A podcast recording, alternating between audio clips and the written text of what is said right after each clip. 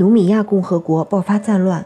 由于使馆人手不够，原本只是协助撤侨工作，当天往返回国的前驻地外交官宗大伟与外交部新人陈老临危受命，主动放弃回家机会，支援撤侨行动。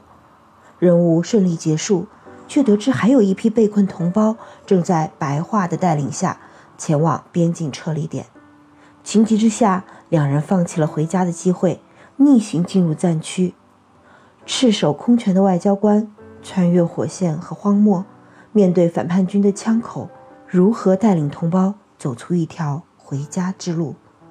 大家好，我是小鱼，又是很久没见了，不知道大家有没有去看国庆档的献礼片《万里归途》呢？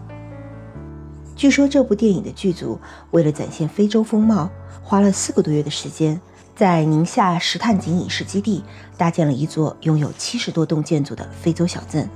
请来的外籍群演里也有许多人是来自正在经历战乱的国家，由此可见这部影片的满满诚意与用心。今天小鱼要带大家去的地方，就是石炭井影视基地所在的石嘴山市。宁夏石嘴山的石炭井呢，正是中国现实主义题材影视拍摄基地，是一个既有现代工业化的痕迹，又有连绵山丘的自然风光的地方，吸引了《山海情》《我的父亲焦裕禄》《绿皮小火车》等三十余部影视剧在这里取景拍摄。石炭井这个地方呢，它是位于宁夏贺兰山北段腹地，始建于上世纪六十年代。素有贺兰山百里矿区之称，因出产泰西煤而享誉国内外，曾有“泰西乌金之乡”“戍边要塞”等无数重要头衔，是宁夏煤炭工业的主要发祥地之一。石炭井有比较完整的上世纪六七十年代早期工业城市的一切元素：学校、医院、商店、街道、矿区、工厂、火车站、工人俱乐部。到处充满了故事，有足够的想象空间，是影视创作的天堂。近年来，随着石嘴山市工业旅游的发展，汽车拉力赛的举办，大量影视剧的拍摄，绿皮小火车旅游项目的打造，石炭井正在变身网红打卡地，越来越受到大家的关注。石炭井影视基地是近两年来非常热门的影视拍摄取景地。它啊，不同于宁夏银川镇北堡西部影城的苍凉荒芜，作为废弃的工厂，这里的风貌颇有种重工业风加科幻感。不但可以拍战争题材，还可以拍科幻、拍冒险、拍年代戏。去年的反恐题材网络电影《突击》，今年陈小春主演的网络大电影《末路战士》，都是在这里取景拍摄的。到了石嘴山，也不是只有石炭井影视基地可以游玩，还有前段时间红爆朋友圈的北武当红叶可以打卡哦。在北武当生态旅游区内，包含着森林公园、北武当庙和地质公园、归德沟、韭菜沟、贺兰山生态博物馆五个部分，很适合一群好友结伴游玩。除了穿梭在网红公路，还可以到湖边随意漫步，会发现处处都是风景。夜晚的北武当是星星的家园，运气好的话还能看到一两颗流星，记得许愿哦。到了石嘴山，怎么能不去水绕沙丘、塞上传奇的沙湖景区看看呢？站在沙山上往北眺望，是茫茫的湖水；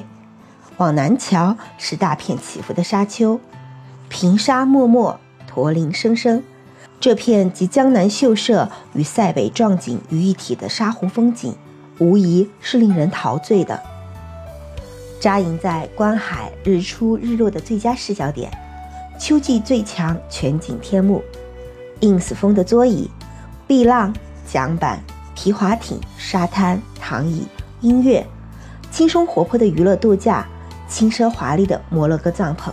精彩的乐队演绎，有趣的游戏互动。精致的休闲下午茶，流行的网红打卡地，全程吃喝玩乐停不下来。沙湖也是带娃的好去处，是亲子家庭千万不能错过的乐园。细软的沙滩，甜而不腻的冰淇淋，补水充电的饮品驿站，还有齐全的挖沙装备，让小朋友在这里玩个够。带娃带累了，还能躺在沙滩上吹吹清风，和好朋友窝在懒人沙发上打打游戏，再来一杯沙湖特供的冰沙饮料，日子不要太惬意。石嘴山呢，除了石炭井和沙湖外，有时间的朋友还可以去大武口区的龙泉村逛逛。这里看得见山，望得见水，九泉环绕，流水潺潺。走在花香四溢的乡村小道，穿行于村落间，看着那些充满时间记忆的历史古迹，蕴含着厚重的人文底蕴，诉说着悠久绵长的乡村故事，让人流连忘返。离开龙泉村，我们还可以顺路去看看大武口区这里的明长城。这座东起鸭绿江、西至嘉峪关的明朝北部地区的军事防御工程，已被列入世界文化遗产名录，与埃及的金字塔、印度尼西亚的婆罗浮屠和柬埔寨的吴哥窟并为东方四大奇观。在石嘴山的最后一站，我们一起去鹤东庄园尝尝那里的葡萄酒吧。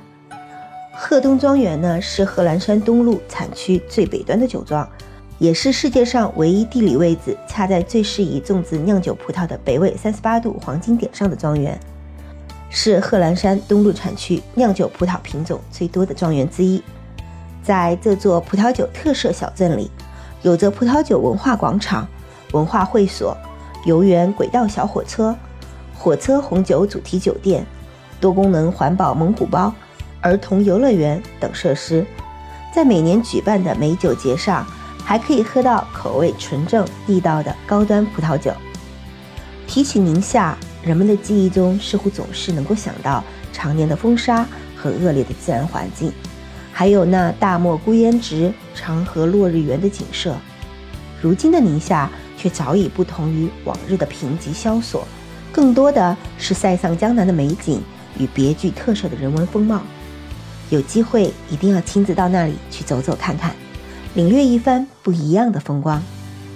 宁夏石嘴山之旅到这里就要结束了，